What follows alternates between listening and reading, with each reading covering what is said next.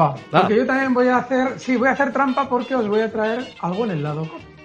Y es que BBV está apuntando a recortar desde zonas de 5.35, muy probablemente durante las próximas semanas hasta niveles de 5,05, eh, cosas así. Así es que sería una operación relativamente tranquila con un stop en el nivel 5,46.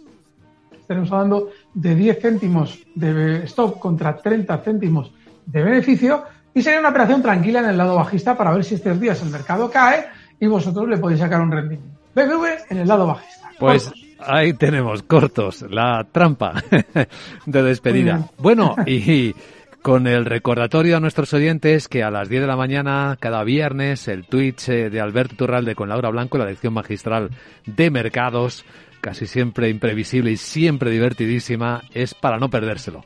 Querido Alberto, gracias por ayudar